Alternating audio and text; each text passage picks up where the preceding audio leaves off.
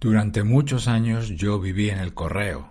Era mi primera tarea del día y la última. La aplicación de correo siempre estaba abierta y la tenía permanentemente a la vista, a toda pantalla, abierta en un segundo monitor que tenía a mi lado. Veía cada nuevo correo que llegaba y prácticamente respondía a la mayoría lo más deprisa posible. Vivía en el correo y eso lo pagué caro. Gracias por acompañarme, soy Berto Pena y este es el podcast de Think Wasabi donde juntos aprendemos a ser más eficaces en el trabajo y a tomar el control de nuestra vida.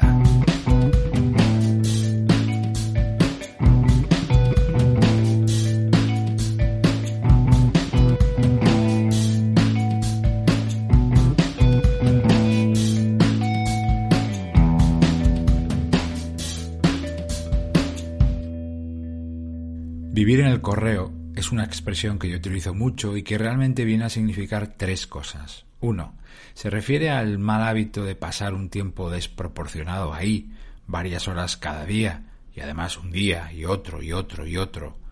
Dos, otorgar a esa herramienta de trabajo, que es el correo, una prioridad que nunca tuvo, invirtiendo una energía y atención que claramente debería ir a otros objetivos y prioridades reales.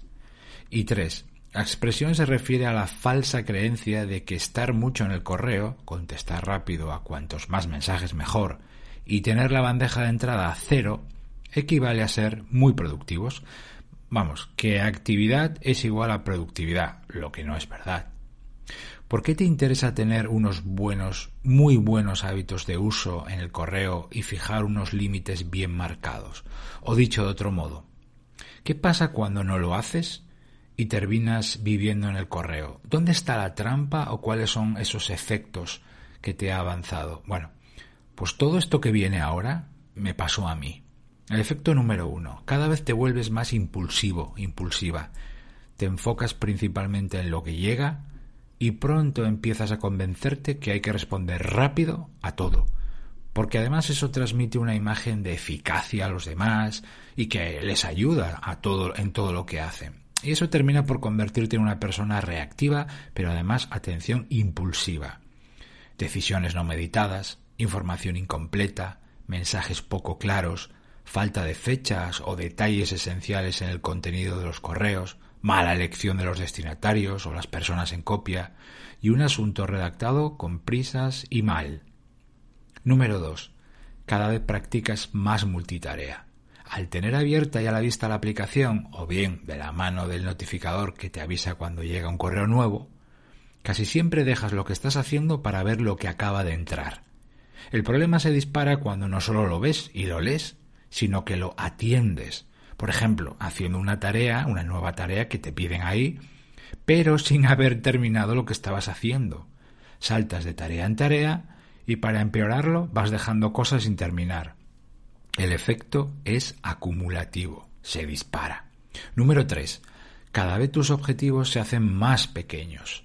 Al pasar tanto tiempo entre las cuatro paredes de tu aplicación de correo, tu mente se va convenciendo que lo principal, bueno, o una de las cosas más importantes que tienes que hacer es atender al correo. Y claro, eso implica que otras cosas dejan de tener importancia. El resultado es que tus objetivos se empobrecen, te conformas con menos, porque al final lo importante es conseguir eso del inbox cero. ¿Y qué pasa con los objetivos del día y de la semana?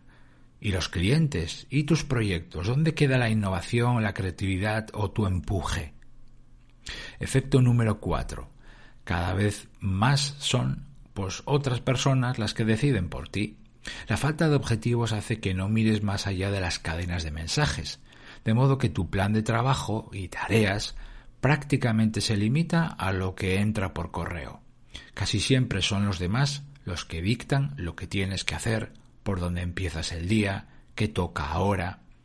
Así pierdes proactividad e iniciativa, capacidad de anticipación en cuanto a fechas y plazos, eh, quitando por supuesto lo más inmediato, lo de hoy o lo de mañana como mucho.